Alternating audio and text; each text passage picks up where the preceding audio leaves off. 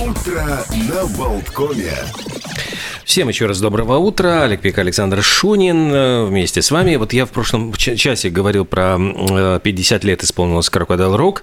И вот я очень хорошо помню, что эту мелодию, дескать, слышал с песенки Спиды Гонзалес. Проверил, прогуглил. Действительно, ведь в 1974 году автор э, песни вот Спиди Гонзалес, Бадди Кей, подал в суд на Элтона Джона. Угу. И судился, судился, говорит, вот э, простите, но тут прямо вот все аккорды, там ля-ля, и вот все эти вот это фальцет, тополя. это все.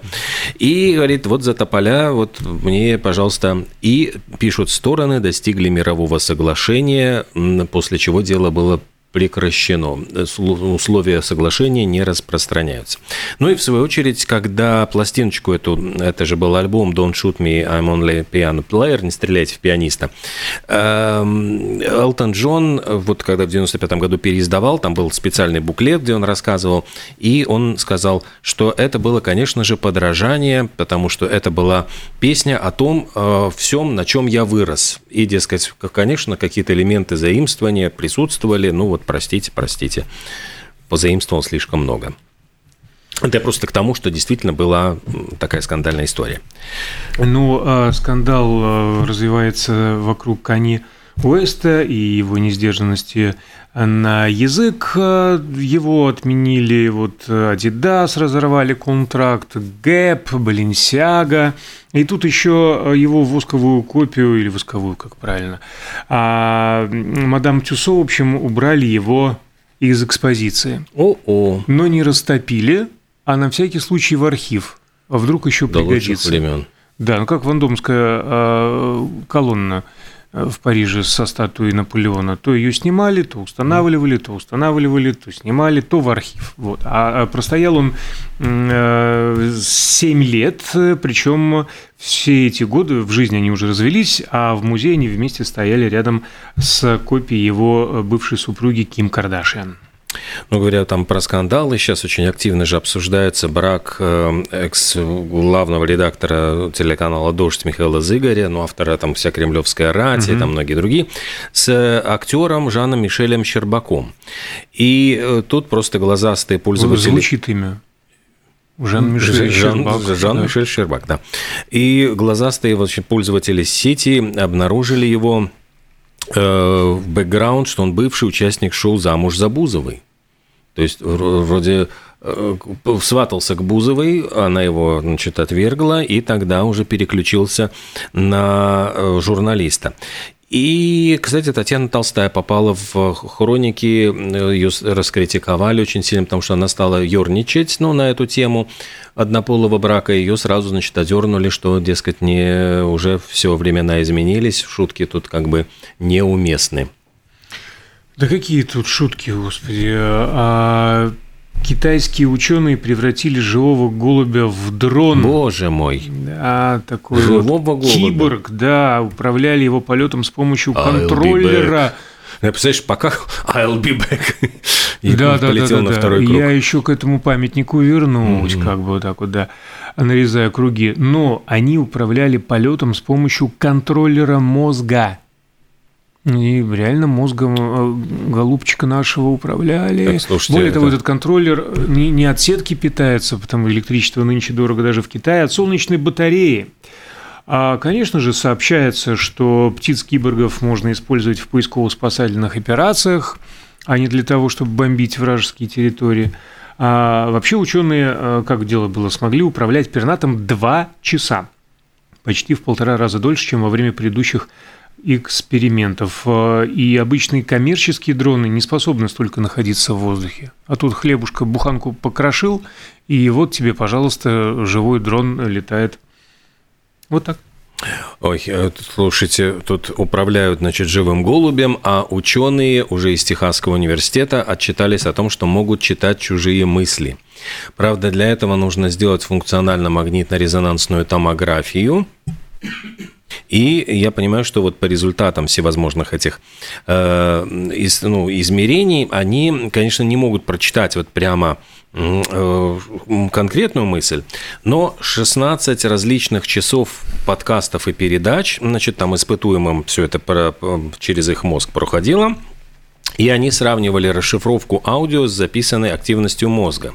Ну и получается, что дословно мысли-то прочесть не удается, но общее какое-то содержание понять можно – так что э, для ученых, ну, то есть, короче говоря, первые как бы шаги к тому, чтобы читать в самом деле реально вот о чем думает человек.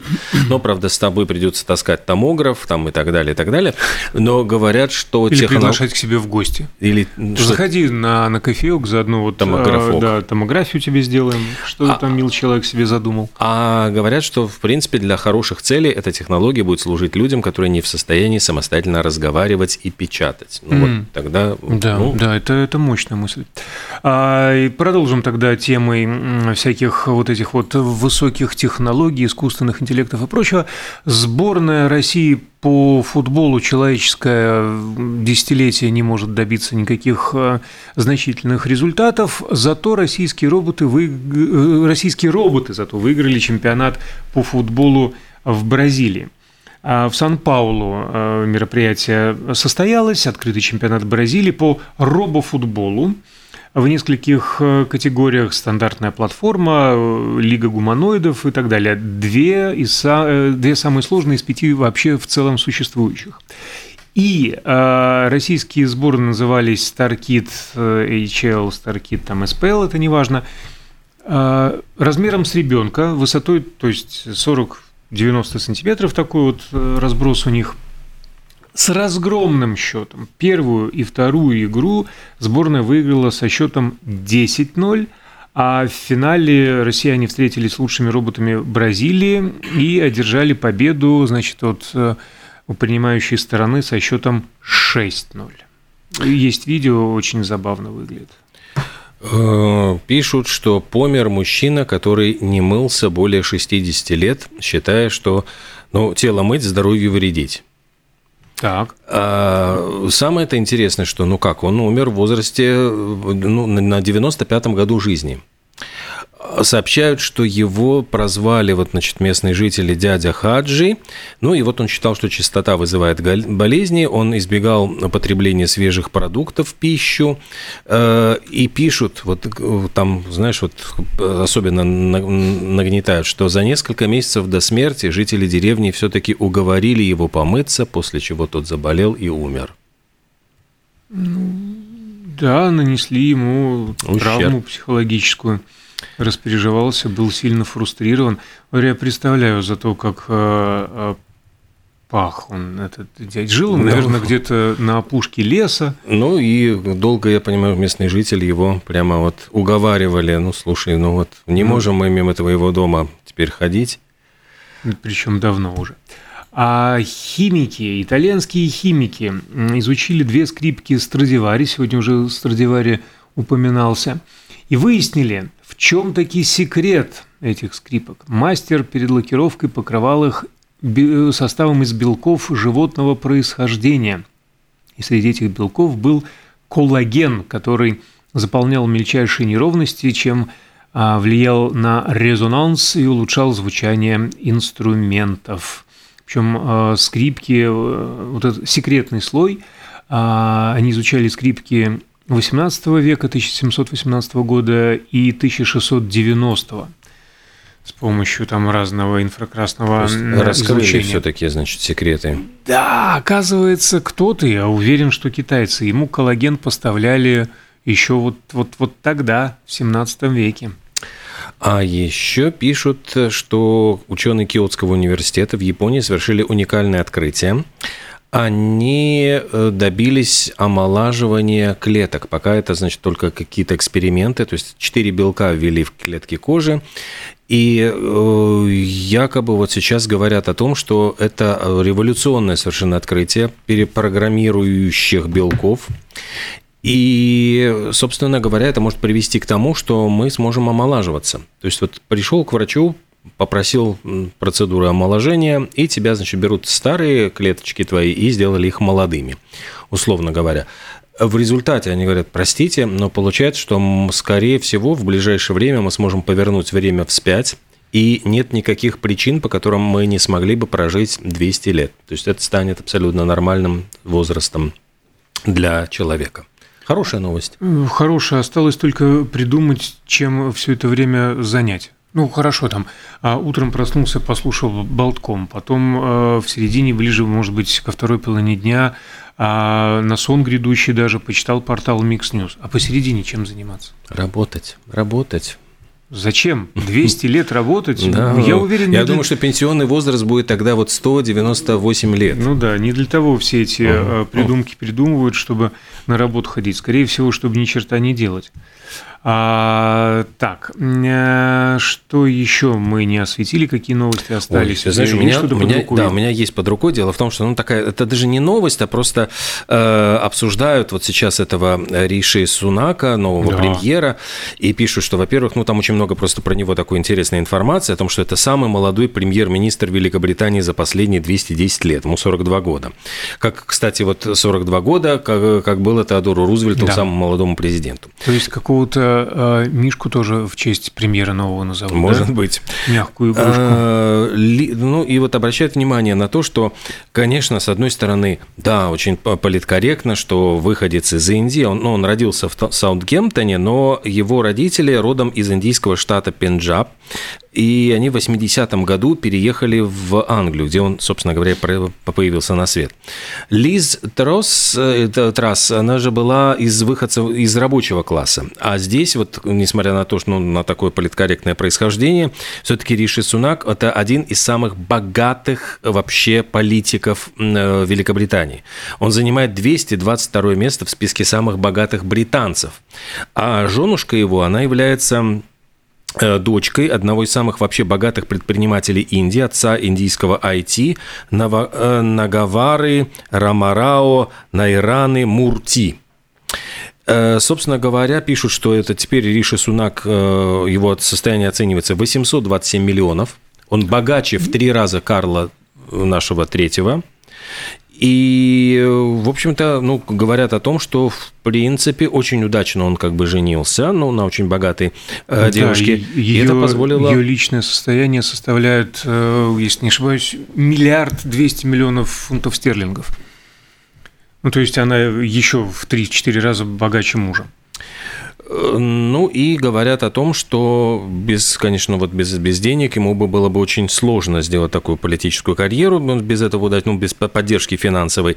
А, вот в 2015 году у него началась как-то очень стремительная политическая карьера, он одержал победу на парламентских выборах в округе Ричмонд, а затем э, поддержал вот Бориса Джонсона в предвыборной гонке, тот назначил вот Сунак сначала на пост замминистра финансов, Потом он стал и министром финансов, и стал самым молодым главой британского Минфина и первым э, вообще-то не белым э, британцем, который занял этот пост. То есть mm-hmm. это тоже вот были такие исторические э, вехи большого ну, пути. Да, и к слову сказать, именно цвет кожи ему помешал занять этот пост сколько там, 8 недель назад потому что он был фаворитом э, в партии консерваторов, но тем не менее ему предпочли э, белокожую mm. даму. Как выясняется, очень даже зря.